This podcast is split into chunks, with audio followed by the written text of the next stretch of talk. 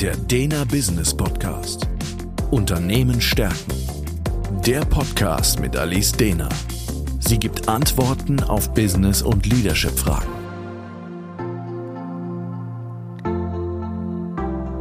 Herzlich willkommen zum Dena Business Podcast. Mein Name ist Alice Dena und Thema heute ist Reflexion erfolgreich abgeschlossen.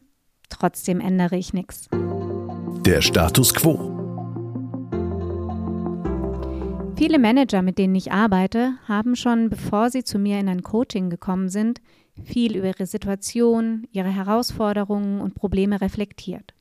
Sie wissen ganz genau, warum sie immer und immer wieder auf dieselbe Art und Weise auf gewisse Situationen reagieren. Sie mögen diese Reaktion nicht und würden sich eigentlich mehr Souveränität wünschen, aber obwohl sie genau wissen, was geändert werden müsste, setzen sie es einfach nicht um. Der Ansatz. So wie eben beschrieben, ging es auch einer Managerin, mit der ich vor einiger Zeit gearbeitet habe. Sie war inhaltlich top aufgestellt und hatte Karriereambitionen. Daher hatte man ihr ein Projekt mit hoher Visibility im Vorstand gegeben. Sie stürzte sich mit großem Eifer in das Projekt, was eine extrem hohe Arbeitslast zur Folge hatte. Da sie immer wieder auch direkt an den Vorstand berichtete, war es ihr wichtig, ein gutes Bild dort abzugeben und für alle Eventualitäten und Rückfragen gerüstet zu sein. Also frei nach dem Motto immer 150 Prozent geben und 200 Prozent vorbereitet sein. Dass sie damit natürlich in die totale Selbstausbeutung gegangen ist, hat sie selber gar nicht unbedingt so wahrgenommen.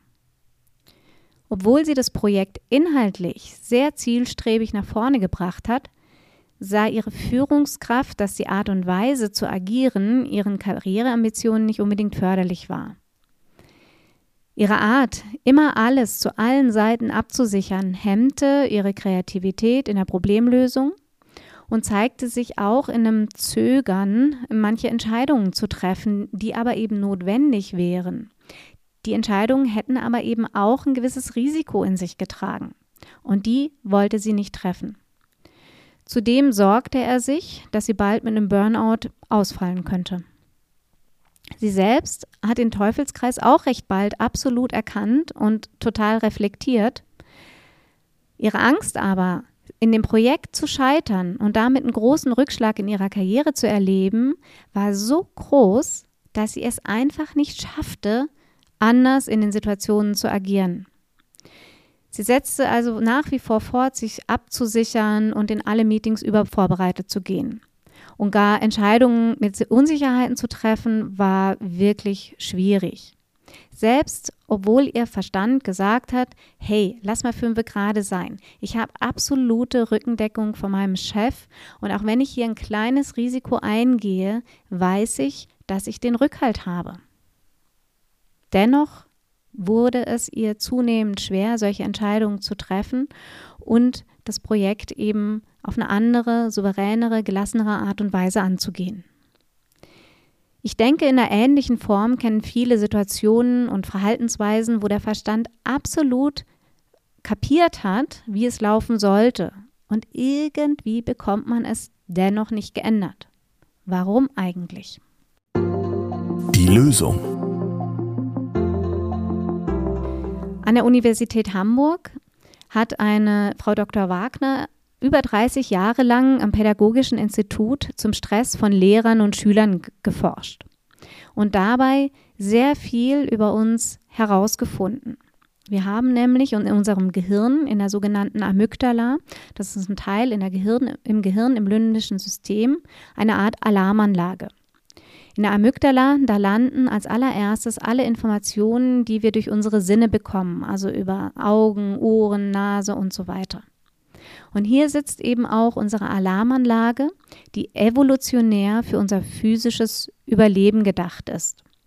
Das heißt, wann immer über meine Sinne Informationen in die Amygdala geleitet werden, äh, dass mein physisches Überleben in Gefahr ist, reagiert die Alarmanlage in Form von Hormonausschüttungen. Und diese Hormonausschüttungen helfen mir eben möglichst gut kämpfen zu können, möglichst schnell fliehen zu können und möglichst äh, gut zur Not einfrieren zu können.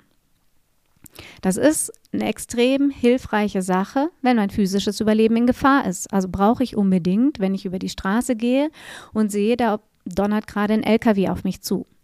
Dann helfen mir die Hormonausschüttungen wirklich ganz schnell über diese Straße zu kommen. Dummerweise nutzt unser System diese Alarmanlage auch, wenn eigentlich nur unser psychologisches Überleben in Gefahr ist. Wir haben oft in der Vergangenheit Erfahrungen gemacht, die sehr unschön waren. Also wenn wir jetzt uns wieder die Managerin anschauen, könnte es sein, dass sie in der Schule mal Erfahrungen gemacht hat, äh, wo sie eben äh, in der Schule vor der Klasse stand, eine Matheaufgabe an der Tafel rechnen sollte und die Lösung nicht wusste. Die anderen Kinder in der Klasse haben schon angefangen zu kichern. Der Lehrer hat auch irgendwie nicht hilfreiche Fragen gestellt. Und das alles war so fürchterlich und hat sich so sehr nach Versagen angefühlt. Und so existenziell angefühlt, dass man dann oft so einen inneren Imperativ bildet, der lauten könnte, ich darf auf gar keinen Fall mehr versagen, weil was dann passiert, ist einfach nur entsetzlich. Diese inneren Imperative, die werden dummerweise manchmal verknüpft mit unserem Alarmsystem in der Amygdala. Und die Amygdala ist ja eben dadurch, dass dort alle Wahrnehmung als erstes gesammelt wird, 200 mal schneller als unser Großhirn.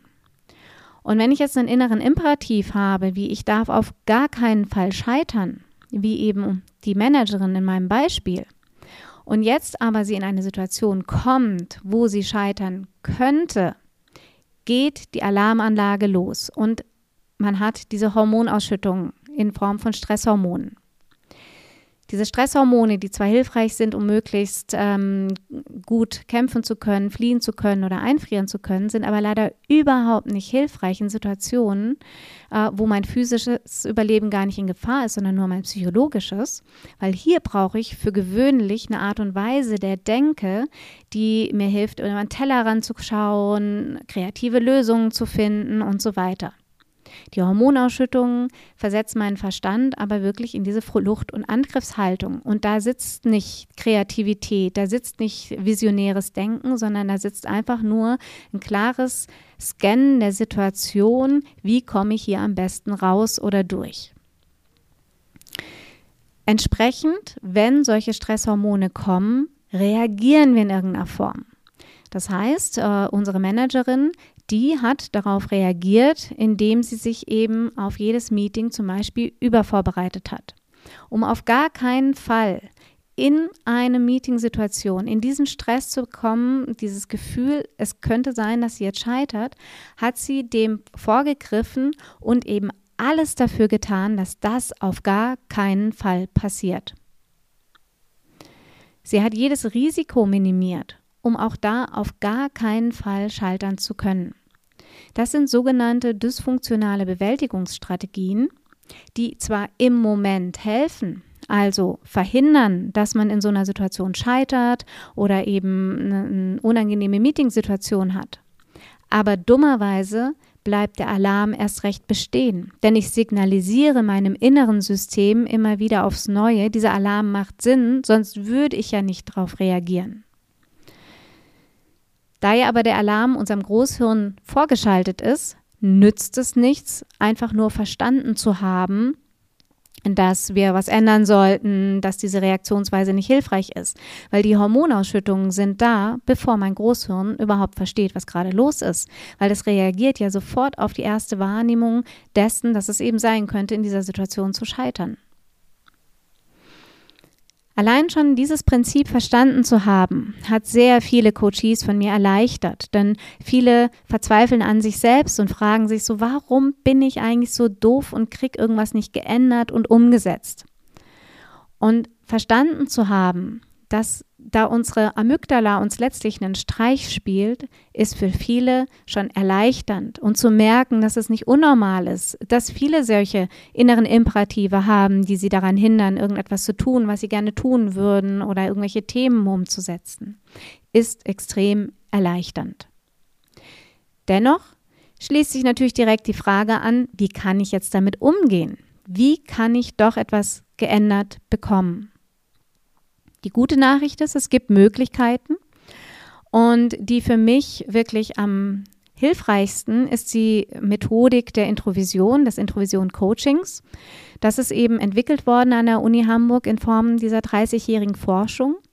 Und diese Methodik hilft eben in diesen Themen mehr Gelassenheit zu entwickeln und die Verknüpfung des inneren Imperativs zur Amygdala zu lösen, sodass in Situationen, die mir vorher massiv Stress bereitet haben, dieser Stress gar nicht erst entsteht. Ich also gar nicht in diese Bredouille komme, dass der Stress da ist und ich mit dem irgendwie umgehen muss.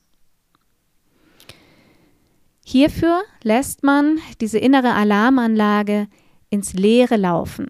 Weil was ich bisher ja immer getan habe, ist auf die Alarmanlage zu reagieren und so die Alarmanlage bestehen zu lassen.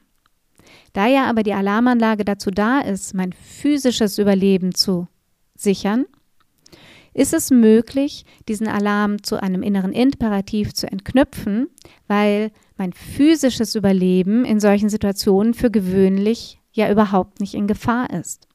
Und was ich dazu tun muss, ist diesen Alarm ins Leere laufen zu lassen. Das machen wir in einer formalen Übung, in einer besonderen Form der Wahrnehmung, wo man eben so eine Alarmreaktion einfach mal nur beobachtet, ohne einzugreifen, ohne zu bewerten oder ohne diese Alarmreaktion verändern zu wollen.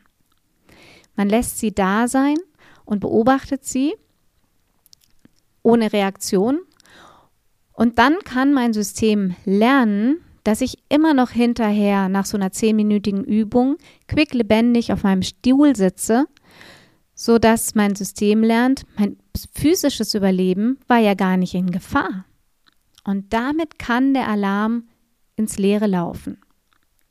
Und mit der Coachie, von der ich vorhin erzählt habe, mit der Managerin, habe ich mit dieser Methode gearbeitet und sie konnte wirklich binnen kürzester Zeit sehr gelassen in gewissen Situationen reagieren, hatte es nicht mehr nötig, so übervorbereitet in viele Meetings zu gehen und konnte da eine Souveränität entwickeln, auch mal Entscheidungen zu treffen, wenn sie mit einem gewissen Risiko behaftet waren.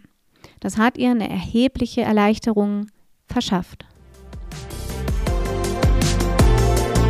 Der Dena Business Podcast. Unternehmen stärken ist der Führungskräfteimpuls und Management-Input mit Gedanken für die Zukunft. Für weitere Informationen und Fragen finden Sie uns im Internet unter www.dena.academy.